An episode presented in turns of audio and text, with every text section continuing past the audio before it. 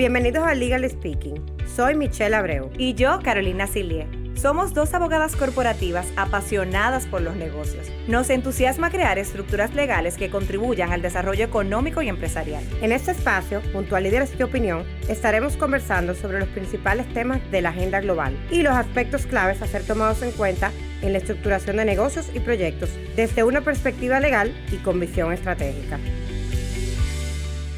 Hola, bienvenidos a un nuevo episodio de Legal Speaking. En el día de hoy tenemos un invitado especial, Iván Carvajal, director de Planificación Estratégica de la Bolsa de Valores de la República Dominicana, quien nos va a hablar hoy sobre finanzas verdes e instrumentos sostenibles, un tema muy importante eh, en este momento, sobre todo porque, bueno, definitivamente el tema de cambio climático, los temas de sostenibilidad, ya en el día de hoy han tomado una trascendencia importante en la agenda, eh, tanto pública como privada, a nivel mundial y, a nivel local, ya pues eh, es un tema que se ha entendido, que se ha eh, internalizado y pues estamos viendo mucho desarrollo de los mercados, instrumentos financieros, banca y, y, creemos que es importante pues comentar sobre de qué viene esto, qué se está haciendo, eh, cuál es el origen. Hay muchos conceptos nuevos que estamos desarrollando y nadie mejor que Iván que conoce el tema muy a profundidad y nos va a contar también un poco sobre lo que está pasando en el mercado dominicano. O sea que gracias Iván por acompañarnos. Eh, nada, te paso la palabra para que te introduzcas tú mismo. Bueno, muchísimas gracias Michelle eh, y, y, nada, súper, súper honrado de, de que me tomes en cuenta para hablar esto en este podcast que es tan oído por mucha gente. Y, nada, sí, como tú dices, finanzas sostenibles, finanzas verdes, finanzas climáticas, bueno, básicamente ha, tenido muchos matices. Ha tomado mucha importancia aquí. Y, y por qué un financiero quizá viene a hablar de esto? Porque en los últimos años se ha entendido que el financiero tiene que tener la conversación. Por mucho tiempo se habló de toda la parte de cambio climático y todos los científicos estuvieron demostrando realmente cuál es el impacto que eso podía tener en el mediano largo plazo en el mundo. Pero muchas veces todo esos papers, toda esa parte muy, muy científico y muy académico, eh, se quedaba un poquito corto dentro de el, cómo financiamos eh, este, este gran esfuerzo. Y si realmente eso estaba tan cerca como algunos decían, o algunos decían, no, eso es alarmismo, eso es realmente para llamar la atención. Pero no hemos dado cuenta, o sea, no, hay que ser científico para darse cuenta de, lo devastador que han sido todos estos eh, fenómenos que se han producido por eso. Y ahí fue donde los financieros, en conjunto con la gente de Public Policies o política pública, empezaron a tomar acción en esto. Entonces de ahí se crea más toda esta parte de la sostenibilidad, la finanza sostenible y el accionamiento, el accionar que tienen que tener tanto las naciones del mundo y cómo se tienen que orquestar esa movilización de recursos desde países que, eh, por ser países más desarrollados, tienen una mayor incidencia en, en, todo esto que está pasando, a los países en vía de desarrollo, que posiblemente no tengan una mayor incidencia, pero sí tienen una mayor vulnerabilidad. Correcto. Entonces, eh, ahí es donde se empiezan a discutir estos temas y donde cada país empieza a tener su cuota en el mundo primero y luego su cuota para dentro de, cada país. Entonces, eh, básicamente eh, de lo que yo quisiera hoy que, que conversemos y, muy abierto a, que tú me vayas guiando sobre, sobre qué en específico tú quieres que... bueno, vamos a arrancar. Es, el tema aquí es finanzas verdes e instrumentos sostenibles. Y yo creo que la primera pregunta para que el público entienda de qué estamos hablando es, ¿qué es finanzas verdes? ¿Qué son finanzas climáticas, finanzas sostenibles? Bueno, finanzas, por un lado, y lo otro, el, el apellido, ¿verdad que sí? O sea, e, el área financiera al final siempre es presupuestar, ver necesidades, ver estructura de costos, ver estructura de cómo tú vas a financiar, ya sea por el lado de deuda, ya sea por el lado bancario, ya sea por el lado de equities, patrimonio o cualquier otro vehículo eh, financiero. Y se mezcla con este factor verde, sostenible y climático en el cual realmente hay que eh, accionar por todo lo que está pasando en el mundo. Pero sí no hemos dado cuenta de algo. La tecnología que se necesita, o sea, los medios que se necesitan para tú poder revertir algo que nosotros venimos por mucho tiempo haciendo, que es no siendo sostenible, tiende a ser costosa. Y tiende a bajar. El costo de, normalmente lo que le llaman la curva de abatimiento de, toda la parte del CO2 tiende a ir bajando a medida que se vaya implementando, a medida que se van dando eso, porque al comienzo tú, en cualquier nueva tecnología, cualquier nuevo mecanismo con el cual tú quieres eh, lograr un objetivo, siempre te va a tener un costo primero de investigación y, desarrollo, siempre te va a tener el prototipo, siempre te va a tener la movilización de recursos que tú necesitas para poder eh, a los hacedores de política pública explicarles, convencerlos, el time to market que se tiene que hacer. Entonces, todo ese tipo de cosas hace que en una primera instancia, hace muchos años, la aplicación de nuevas tecnologías que eran necesarias para combatir este fenómeno que nosotros veníamos poco a poco y de manera acumulada haciendo, que era toda la parte de cambio climático, se tenían que financiar. Entonces ahí es donde entra todo un conjunto, un ecosistema de participantes en el desarrollo de nuevos instrumentos financieros, mecanismos, vehículos, la banca multilateral, los gobiernos del mundo, la banca eh, comercial y diferentes actores, tanto en el sistema financiero como en el mercado, como en el sector real y todo. Entonces, todo eso es lo que le llaman, y quizá está faltando temas ahí, eh, pero todo eso es lo que se ha dado como, o, se conoce como el climate finance o, finanzas climáticas. Y eh, tiene muchísima vertiente, estoy seguro que vamos ahí poquito a poquito asimilándolo esa parte. Exacto, o sea que básicamente este concepto, el componente finanzas, está enfocado en financiar proyectos que contribuyan a, digamos, eh, mitigar estos temas que son climáticos, eh, medioambientales y bueno, y de sostenibilidad, que es un concepto más amplio que lo vemos más adelante. Y ojo, no solamente mitigar, sino adaptar. O sea, tú tienes dos tipos de, grandes vertientes. O sea, cuáles son esos proyectos de mitigación y cuáles son esas tecnologías que te ayudan a la mitigación pero también tú tienes que adaptar. Inclusive, normalmente la adaptación siempre se ha quedado un poquito rezagada, que es un, tema mucho más científico todavía.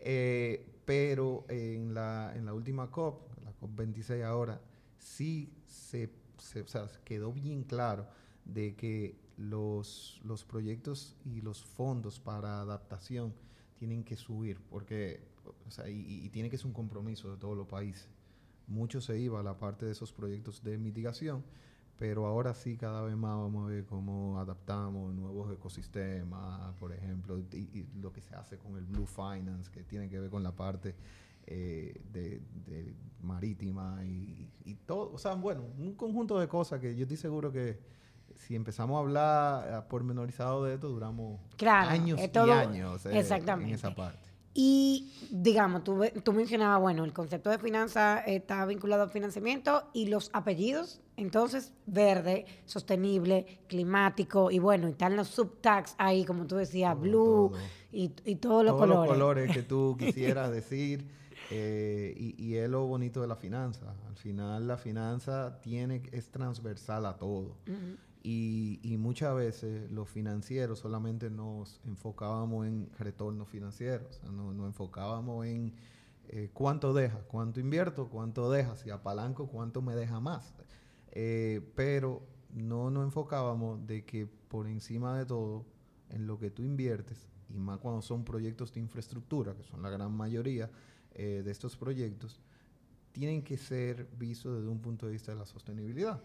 O sea, por, me puede dar muy bueno el return over equity o, cualquier, o cualquier indicador financiero, pero si es un proyecto que al final el flujo de caja se devuelve en el año 15 y tú no sabes si tú en 15 años eh, viene un, tsunami porque tu, tu país es súper vulnerable y todos estos cambios climáticos están haciendo eso, Entonces de nada te sirve tú solamente ver el aspecto financiero de la inversión. Y ahí entran todos esos colores que tú dijiste, que si la finanza, que si la economía naranja, que si el verde, que si el de sostenibilidad, que si los bonos COVID, que si etcétera, etcétera. Donde más nos vamos a enfocar quizá en la conversación son más en la parte de finanzas verdes. Ok. Y bueno, y dentro de finanzas verdes, eh, bueno, cuéntanos también un poquito que ese componente verde, ¿qué lo distingue del resto del concepto de sostenibilidad, por, ejemplo? Para entender un poquito todo el mundo. Ahora hay nueva visión del concepto de sostenibilidad que ha ampliado. Cuenta un poquito cómo el verde es un componente de ese concepto que ha ampliado ahora. E, es, importante ver que eh, cuando hablamos de toda esta parte de finanzas verdes, normalmente tiene un propósito y, y ese propósito es trata ya sea de, como te digo, tanto hacer acciones para mitigación como acciones de adaptación y todo eso persiguiendo el mitigar lo que son la producción de gases de efecto invernadero, CO2. Eh, y, y en esa parte de ahí sí tenemos que entender algo. Las economías, tú no puedes parar el crecimiento de una economía. Correcto. Y cada vez que crece la economía, crece, o sea, normalmente viene, eh, viene muy atado a que crece una población. Eso es lo primero. Y que crece una población, tú tienes que industrializarte para tú poderlo servir. O sea, ya no es de uno a uno, las necesidades son masivas. Y cada vez que tú te vas industrializando y vas eh, tratando de resolver las necesidades de las personas en general, bueno, pues entonces entran nuevos procesos. ¿Qué es lo que se quiere tratar de, impulsar con todos los temas de finanzas verdes, finanzas sostenibles en esa parte? Es cambiar ese mindset.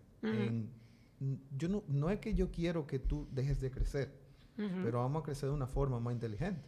O sea, vamos a financiar ese crecimiento de una manera en la cual sea amigable al, al mundo, al ecosistema. Y parecería idealista pero realmente los estudios están ahí, los números están ahí. O sea, el calentamiento que nosotros hemos tenido, la temperatura que hemos alcanzado, es totalmente insostenible en el tiempo. O sea, que estamos hablando que si los países no empiezan desde sus políticas públicas y desde sus acuerdos internacionales a, ponerse de acuerdo con una meta de erradicar, y no te voy a decir quizás erradicar, sino eh, adecuar esas actividades que hacen para poder garantizar que puedan seguir creciendo eh, de manera sostenible, bueno, pues entonces no se llega. Entonces, ahí era donde esta parte de esta finanza verde te dicen, ok, no es que tú no le des energía a un país, pero hay mejores formas de dar energía y ahí entran toda la parte de los renewables, ¿verdad? O los renovables.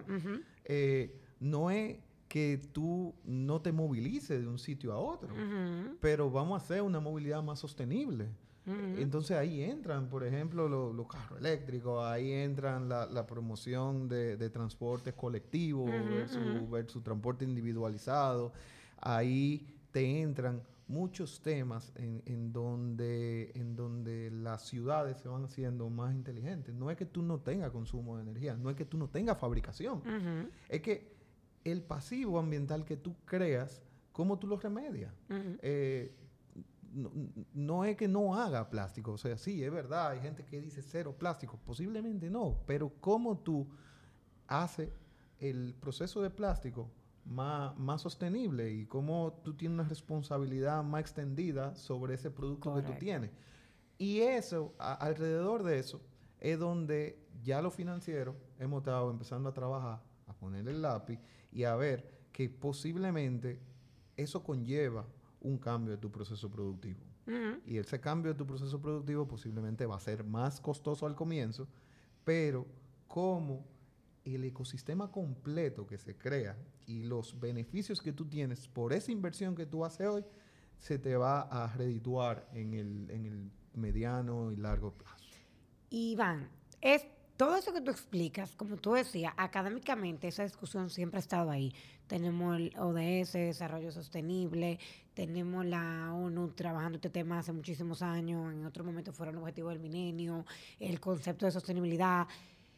¿Qué, ¿Cuál fue el game changer que hizo que ahora, o sea, ahora desde el punto de vista de los negocios, realmente y el, los mercados financieros completos se han tornado hacia allá, porque ahora estamos hablando no solamente de que es bueno que se invierta en negocios que sean más sostenibles y por tanto hay un mercado que lo financie, sino que estamos llegando a niveles donde ahora mismo hay mercados donde solamente se invierte en activos y en portafolio que tengan esa vinculación.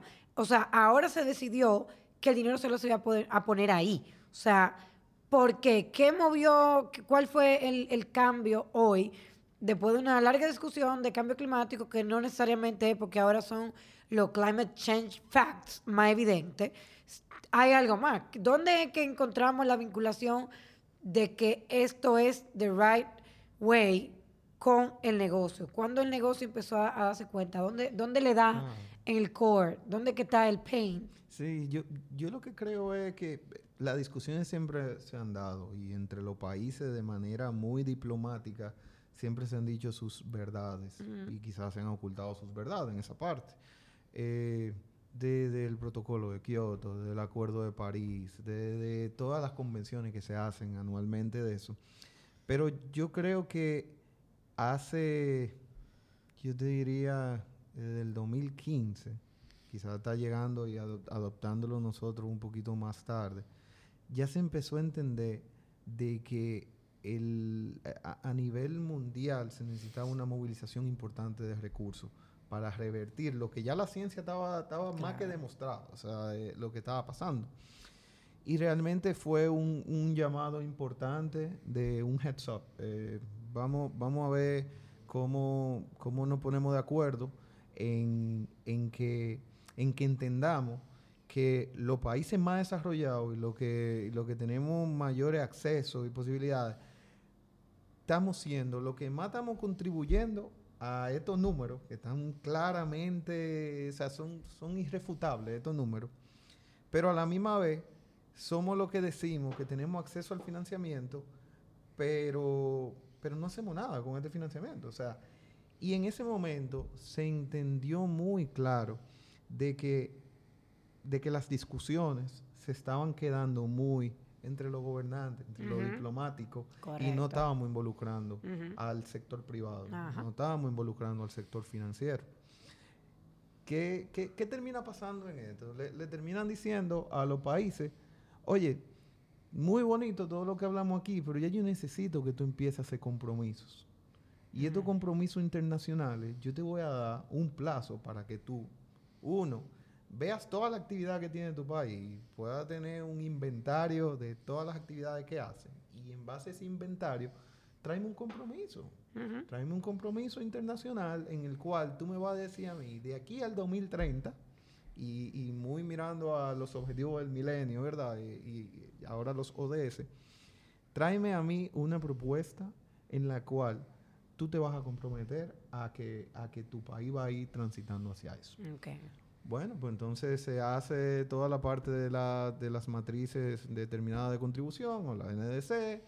Eh, se vuelven y, le dan otro plazo en el cual te dicen, mira, para el año pasado, ya el 2021, tú tienes tiempo de poder actualizarla. Actualízalo y tráeme nuevamente un compromiso. Una pausa ahí explique la NDC para el público, que tú hablas de compromiso, el compromiso, explique la NDC para que todo el mundo entienda también. Bueno, al final, o sea... La, contribución nacional eh, determinada. Exacto. Eh, entonces, en, esa parte de ahí, al final tú, las actividades que tú tienes dentro de, un país y, las proyecciones que tú tienes de crecimiento de la actividad económica, te producen ciertas cantidad de toneladas de CO2, de, carbono. Y eso, va, si tú, o sea, tú lo que dices, en base a mi crecimiento, en base a cómo va mi población, en base a cómo va mi economía, y en base a cómo va toda la parte de mi desarrollo, si yo no hago nada de aquí al año en el cual yo tengo mi compromiso, bueno, pues entonces esta es mi contribución a esta gran, este gran problema que hay. Y básicamente eh, es, algo que tú no puedes llevar a hacer, pero tú tienes que comprometerte. Y ese compromiso que tienes que hacer es, si no hago nada, es lo que se llama el, el BAO, el Business as Usual. eh, yo voy a producir N cantidad, Ujú. tanto tonelada de CO2. Pero cada uno de los países se comprometió entonces, se le, se le, se le citó a comprometerse. Y por ejemplo, República Dominicana en ese momento, en aquel momento, se comprometió a reducir un 25%. Su- sus emisiones Exacto. de efecto invernadero. Entonces, en esa parte de ahí, eh, lo, lo que te dice, es, bueno, pues está bien, pues vamos a clasificar todas las actividades que tú tienes, vamos a tener toda una matriz eh, o un sistema en donde tú vas a tener un inventario de toda esta producción que tú tienes y veme diciendo a mí cuáles son los diferentes tipos de políticas que tú vas a hacer y cuáles son los diferentes tipos de proyectos. Y yo te voy a decir a ti si es posible o no es posible en base a tu poder acceder a diferentes tipos de, de mecanismos de financiamiento, Claro, tanto claro. financiamiento internacional a través de los grandes fondos o el, o el gran fondo en específico de los grandes países, que es el Fondo Verde del Clima, eh, en el cual yo, o sea, el, el mundo financia, o esto- eh, este gran fondo financia hasta 100 billones de dólares anuales. Se supone que debería estar subiendo eh, cada... Se entiende que va a ser más y el compromiso ahora en esta última COP es que no se va a decir cuál es el número, pero se va a tender a subir ese porcentaje porque se entendió que ese dinero que parecería muchísimo para la ambición que hay y para poder llevar el mundo a donde nosotros dijimos desde el comienzo que íbamos a llevar, eh, no daba ese fondo. Entonces, tú te comprometes a, a poder reducir todo esto. Y eso entonces te lanza unas políticas, o sea, tú tienes que ponerte política pública. Por ejemplo, ok, eh, yo determino cuáles son esos sectores que principalmente son los principales contribuyentes, como todo, ¿verdad? Claro. Como la ley de Pareto. Y tú determinas que, qué sé yo, que el sector energía eh, es- me representa el 60% o el 70% de esto. El sector transporte me representa tanto por ciento. El sector de suelo, tanto por ciento. Y ahí tú empiezas a hacer un conjunto de iniciativas. Y en ese conjunto de iniciativas tú dices, si yo hago esta iniciativa, por ejemplo, eh, cambiar la matriz de, producción de energía en el país de, carbon fuel o, de carbones fósiles a renovables, bueno, pues entonces con eso yo contribuyo a que entrando tanto megavatio de, y dando tantas concesiones, firmando tanto PPA y produciendo tanta energía con mecanismos más limpios que los que tú tenías anteriormente, bueno, pues entonces tú vas mitigando o tú, tú vas disminuyendo ese, esa producción de, de CO2 que tú tienes en el tiempo. Entonces, cuando los países eh, se comprometieron, bueno, pues entonces yo no puedo llegar y no hacer la tarea. Pero se dieron cuenta que necesitaban una movilización importante. Y esa movilización lograron hacer que el sector financiero empiece a entender lo que era el caso de negocio de esto. Exactamente. Y el, el sector financiero ha encontrado que hay, un, hay una estrategia en la cual tú puedes hacer esto y también ser rentable. Correcto. Entonces tú encontraste la fórmula mágica en el cual soy rentable y soy sostenible en el Ujú. tiempo. Y ahí empezó a cambiar el, el jueguito de, de la movilización de recursos.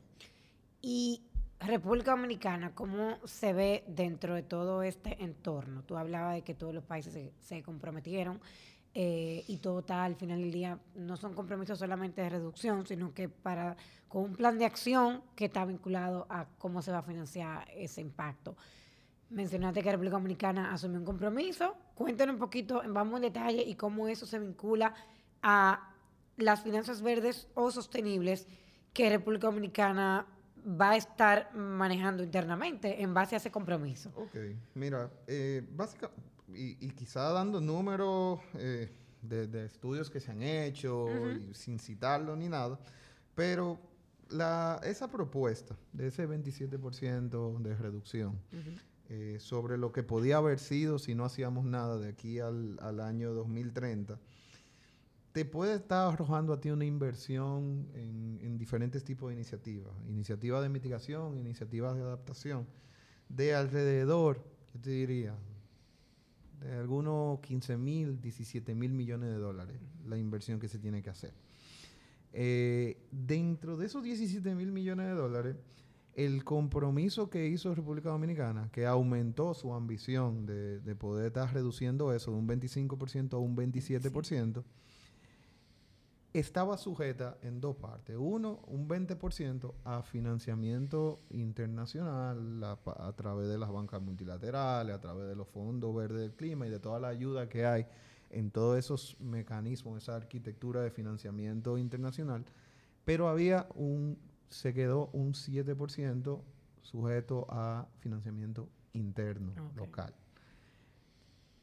Que tú puedes entender que en países como lo de nosotros, en lo cual año tras año nuestro, nuestra planificación es deficitaria y, y, es lo normal, la población crece, hay necesidades básicas que hay que cubrir, hay mucho, mucho, mucha inversión en infraestructura, gastos corrientes importantes y normalmente tú tienes un presupuesto deficitario, nada, que tú lo cubres con emisiones normales de bonos, tú lo cubres con finanzas eh, de los multilaterales, etcétera, etcétera, etcétera. Cuando tú le metes esta nueva plan de infraestructura que se necesita y todos estos nuevos proyectos que se necesitan sí o sí, que posiblemente no estaban dentro de la agenda eh, nacional, algunos sí, algunos no, entonces eso se le pega una presión muy fuerte uh -huh. a la necesidad de financiamiento. Uh -huh. Ese 7%, por ejemplo, de yo te puse un, un número así, a, así a ojo de buen cubero de 15 mil millones de dólares, ya tú puedes entender claro. que, que, es muy importante y que evidentemente no va no se puede financiar del presupuesto nacional, claro. porque de por sí eh, ya de por sí está bien apretado y, y normalmente tú lo que haces, y a medida que las sociedades se van eh, desarrollando, tú lo que haces es financiar a través de alianza público-privada, a través de proyectos y a través de cooperación internacional y otros organismos. Tú, tú, traes inversión extranjera en esa parte. Pero existe un componente importante, que es otros actores que anteriormente se estaban preparando y estaban generando capacidades y que hoy en día sí pueden ser actores importantes, como son todos estos actores, eh, principalmente lo que le llaman el buy side o el lado de la compra en el mercado de capital. Dígase, fondos de pensiones, que son los grandes inversiones institucionales, fondos de inversión, claro. bancos y otros institucionales que normalmente ya empiezan a poder entrar en estas estructuras que se hacen o estos vehículos que se crean para tú poder invertir en todos estos proyectos. Ese 7% eh, se estima que es un 2% venga de, de, de, financiamiento público y de por sí ya cada año se destina una parte eh, importante y ese otro 5% viene de lo que, de lo que hemos llamado que, que es la nueva forma de tú eh, poder estructurar bien las finanzas y es el, el involucramiento del sector privado. Excelente. Entonces ese sector privado eh, cada vez va a jugar un rol más importante y para eso se necesitan crear ciertos tipos de instrumentos financieros en donde tú puedas machar el apetito de retorno bajo la, la promesa de la sostenibilidad, uh -huh. pero a la misma vez tú puedes alinear todos los riesgos que tienen esos proyectos, que son, que son riesgos importantes. Y ese 5% que debe ser financiamiento del sector privado, que está parte del compromiso que tenemos, ¿qué estamos haciendo ahora mismo? Tenemos, hablamos ahorita de que el concepto es financiamiento para proyectos que contribuyan a mitigar o adaptarnos al cambio climático eh, y más bien el concepto mismo de finanzas verdes. Y, eso del lado de privado, pues básicamente se reduce a banca y mercado de valores. ¿Qué, ¿Qué, tenemos ahora en República Dominicana? ¿Qué estamos viendo dentro de ese marco de finanzas verdes? Me voy desde el punto de vista del sistema financiero y, y uh -huh. empiezo por la parte de la banca. Eh, los bancos han estado súper activos en los últimos, yo diría en los últimos dos años, tres años, en promover eh, todo lo que es financiamiento y líneas específicas para proyectos de movilidad sostenible, para proyectos de, de energías renovables en general. E inclusive eh, los departamentos de banca de inversión de los bancos han sido, o sea, han logrado que las instituciones financieras puedan abrir un poquito más el apetito de riesgo que tenían. Normalmente un banco no se metía a financiar eh, un, un- un desarrollo de una, de una planta. Ajá, de- no, se metía en ninguna parte. No. Y, y hemos visto cómo, cómo sí últimamente se han hecho y se han movilizado, no solamente con fondos propios, sino que también han logrado que los bancos multilaterales le asignen fondos a ellos para que ellos lo puedan destinar específicamente a proyectos que van en esa línea, por ejemplo. Eso por el lado de la banca. Pero entonces por el lado del mercado de capitales, que es donde quizá yo más cómodo Ajá. me siento Claro, eh, claro. siempre hablando, eh, tenemos de manera muy activa los actores del mercado empezando a involucrarse en el financiamiento de proyectos. O sea, más por el lado del buy side en específico, pero también por el lado de los estructuradores. O sea, eh, vemos, por ejemplo, desde el año, yo diría de hace tres años, en el año 2018, vamos, vamos a, a, a recontar la historia, nosotros trajimos aquí, hicimos el primer foro internacional de finanzas verdes. Sí. En ese momento, eso era hablar en chino Ajá. y todo el mercado, qué es esto, qué bonito, qué chévere, pero eso está muy lejos. En ese mismo in- instante pasaron dos cosas. Uno, se lanzó la guía de, Sí. lo- de los bonos verdes, que ahora de- estamos en un proceso de ampliarla. La de la no bolsa. Solamente, sí, la guía de, de la bolsa de valores de la parte de los bonos verdes. Firmamos un acuerdo también con México CO2, que Oh, wow. básicamente es el, el brazo del grupo de la Bolsa de Valores mexicano que más está empujando todo este tipo de, de climate finance y, y todo este tipo de, de financiamiento a través del mercado de capitales. Pero en ese mismo día se anunció que se estaba depositando ante la superintendencia el primer fondo de impacto social Ah, claro. que, que el año fue eh, Pioneer Ajá. Investment Fund, que era específicamente para poder invertir en todo lo que proyectos que te causen, o sea, eh, lo que se llama impact investing. Que ahí es importante lo que hablábamos ahorita, que nos estamos enfocando mucho en, en finanzas verdes, pero ahí cuando tú llevas el concepto completo de, de finanzas sostenibles, entra que el, el de ESG, que no es solamente environmental, que está muy vinculado con climate, sino social and governance. Sí, y aquí este es un buen ejemplo, ese fondo de inversión de impacto social en el S, porque todo, todo esto de la sostenibilidad no es solamente ambiental, medioambiental, sino que tiene un poco que ver con el impacto social que, que bueno que pueden tener las finanzas. Claro, y, y en ese mismo momento también eh, anuncia el intendente de valores en esa misma actividad que justamente estaban empezando a firmar el memorándum de entendimiento con el IFC Ah, para el proyecto de taxonomía, que ya Ah. se lanzó esa- ese proyecto de taxonomía la hace semana una pasada. semana, la hace semana pasada. semana. Pero en ese mismo eh, escenario, en el 2018, el GAM Capital, que es un, un fondo de inversión, dice, y yo acabo de fin- eh, financiar por el lado de patrimonio, por el lado del equity, un parque de energía solar por 20 millones de dólares. Ajá. Entonces ahí se empezó a ver cómo realmente los actores del mercado empezaron a, a socializar las oportunidades que había. Detrás de eso, eh, nosotros hicimos unas mesas de articulación de finanzas verdes, básicamente unas mesas sectoriales, en donde esos primeros segmentos que yo te dije que eran los principales eh, contribuyentes a, a la matriz de, de inventario de, de CO2, nosotros los reunimos y empezamos a decirle cómo nosotros, como el lado financiero, podemos ayudarle a ustedes, tanto nosotros como Bolsa, que somos infraestructura de mercado, como el financiador, como el estructurador dentro de la parte del puesto de bolsa, y nos enfocamos en varios sectores. Sector energético, sector cemento, y creo que fue sector transporte, no, no, no recuerdo ahora mismo eh, qué otro sector fue. Y de ahí eh, trajimos a la, a la conversación a las personas de Pacific Credit Ah, Sustainability, que sí. al final ellos tenían una operación aquí en República Dominicana, primero de, de calificadora de riesgo, que es Ajá. PCR, Ajá. y ellos empezaron a introducir esa línea que la tenían muy desarrollada en Perú.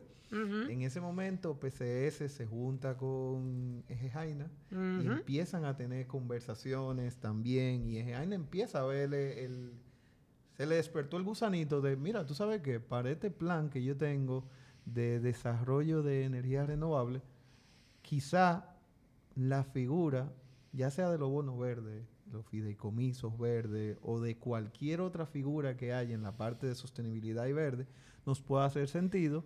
Y fruto de eso, ustedes pueden ver, el mes pasado y este mes ya se han colocado 40 millones de dólares de los 100 millones de dólares del primer fideicomiso verde, que es el Larimar 1. Detrás de eso también eh, han habido otros fondos de inversión que han comprado en conjunto con empresas del sector real, han comprado ya parques de energía renovable. Sí, es un buen punto, porque realmente el único caso que tenemos es de bono verde certificado, verificado, con la etiqueta, es el de Jaina, que no es un bono, como tú dices, es, es un fideicomiso, pero fuera de los que han hecho el proceso para tener la etiqueta según los estándares, realmente tenemos todos los casos de los fondos de desarrollo de sociedades, que es una figura que antes los fondos de inversión eran más abiertos, cerrados y muy enfocados en money market, eh, y ahora tenemos unos fondos de desarrollo de sociedades que los, la mayoría están precisamente enfocados en proyectos de energía renovable. Tú, has mencionado, he visto ya dos casos eh, y hasta uno que se cayó, de hecho, que era para financiar un proyecto eólico y, y adquisiciones de proyectos o compañías que desarrollan proyectos de energía renovable. Y es muy importante eso, porque al final eh, muchas veces nosotros vemos la finanza y lo vemos por el lado del emisor solamente. Correcto. Al final la finanza, eh, en este caso, es la movilización de recursos. Correcto. O sea, es muy bonito cuando tú ves, eh, por ejemplo, los otros días, no me acuerdo ahora cuál fue el, último parque que se financió, pero en la figura, de, en la foto principal, había un fondo, había la parte de banca de inversión, había un banco, había una empresa del sector real y otra cosa. Y ahí es donde realmente tú ves lo, lo ¿Por qué es tan necesario este proceso de movilización de recursos? Totalmente. Porque al final tú lo que necesitas es movilizar recursos de, y crear un proyecto que alinee la rentabilidad, la sostenibilidad y los riesgos de tal forma en que no solamente sea un solo que, se lo coma entero el deal. Si te lo puede comer uno solo y quiere invertir 200 millones de dólares, buenísimo. Pero cuando tú ves que se hace un pool en específico y en ese pool entran 8 o 9 participantes, y esos nueve participantes con diferentes matices y, buscan diferentes objetivos, logran alinearse en, esa parte de ahí. Y ahí es donde yo, yo creo que, que, es donde nos queda mucho por trabajar. O sea, crean muchos instrumentos de mercado y cuando digo de mercado, no de mercado de capitales solamente. Siempre yo voy a atender a hablar de mercado de capitales. Claro, pero está private equity también, o sea... Están todas las figuras de private equity, que aquí, por ejemplo, los fondos de desarrollo de sociedades eh, sí, sí trabajan, eh, tienen un símil. Tienen un símil para que son de oferta pública. Exactamente. y, y también entran otros actores en específico y te ayuda a traer los grandes fondos internacionales. Porque ¿qué es lo que pasa con los grandes fondos? Los grandes fondos internacionales te dicen yo voy a poner, pero yo necesito reciprocidad. Correcto. Entonces, yo te voy a poner, qué sé yo, un 3 a 1 te voy a poner. Por cada un peso que tú levantes en tu mercado local, yo te puedo poner 3. Sí. Pero ellos necesitan que haya lo que se llama skin in the game y que, tu mismo eh, mercado local te, te, pruebe de que tu modelo está bien hecho. Claro, muchas veces incluso lo que hacen, como tú dices, no hacen el fronting, sino que financian el mismo, la misma banca doméstica que va a financiar el proyecto. Y tan, tan indirectamente, porque tienen que comprometer la banca doméstica también. Exacto. Y yo, yo lo que creo es que el futuro eh, hacia, hacia donde vamos se va a ver muy bien.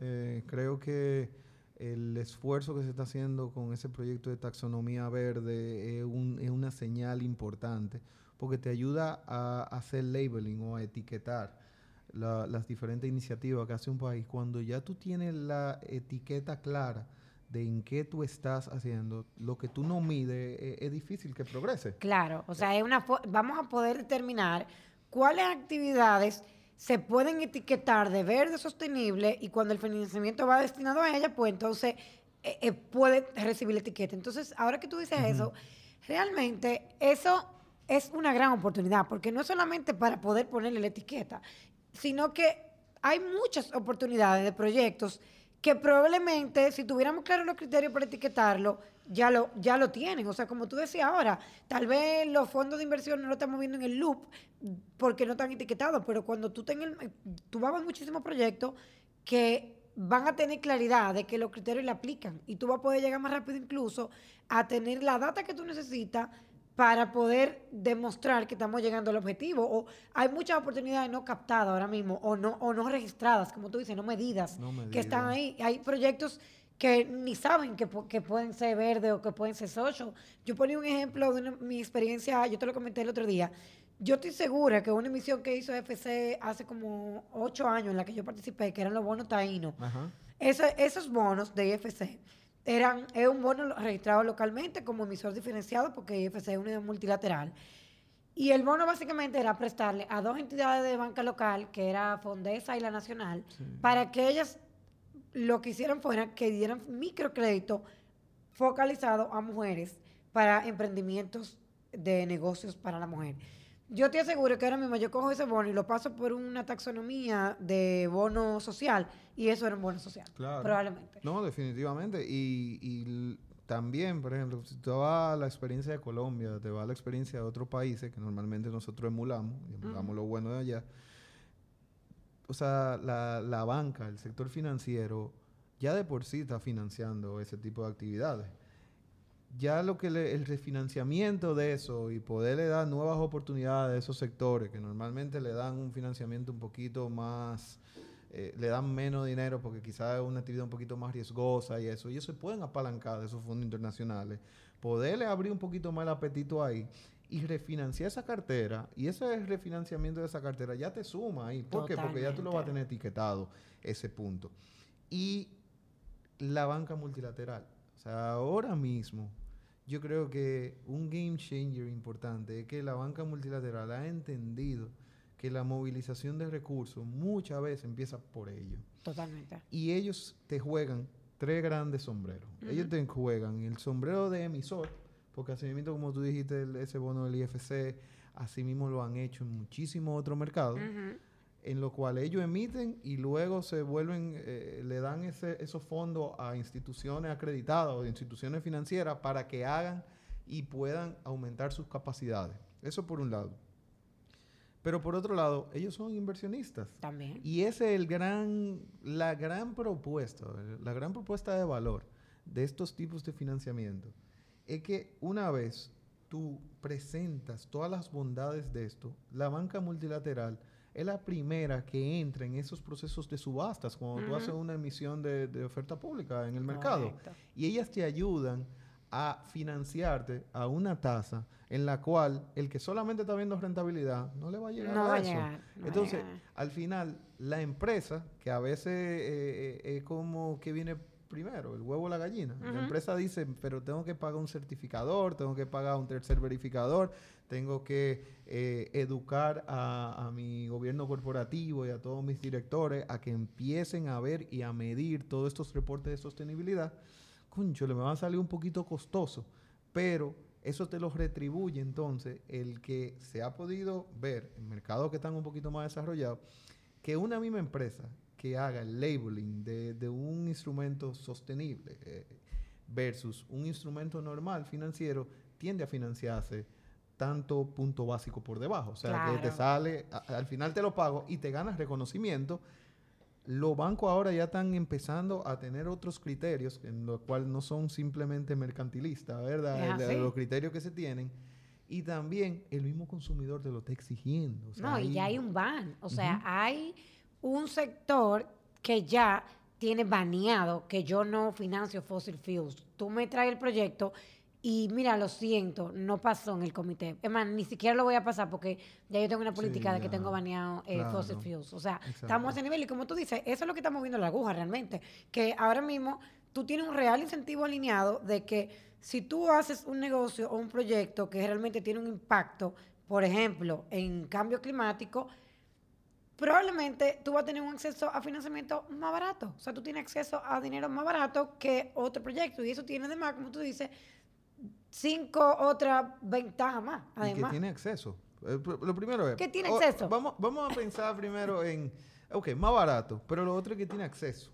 Porque el simple hecho de, de tú no hacerlo, no es solamente de que tú te quedas donde tú estás, es que tú tomas un riesgo mayor Porque ahora hay un concepto en todo este proceso que es un de-risking de mis portafolios de inversión.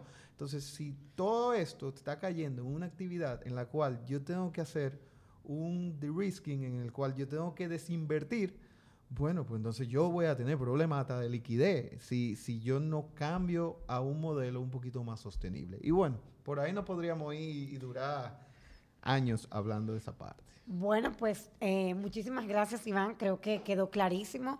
Y, y, el objetivo de esto también era no solo que se entienda el concepto, sino ver la importancia que tiene y ver cómo en República Dominicana ya esto está pasando. Y esto está pasando, ya tenemos ejemplos ahí, y esto se está moviendo. Y, y esa es la idea. Te agradezco muchísimo por traernos los casos tan ilustrativos, los conceptos.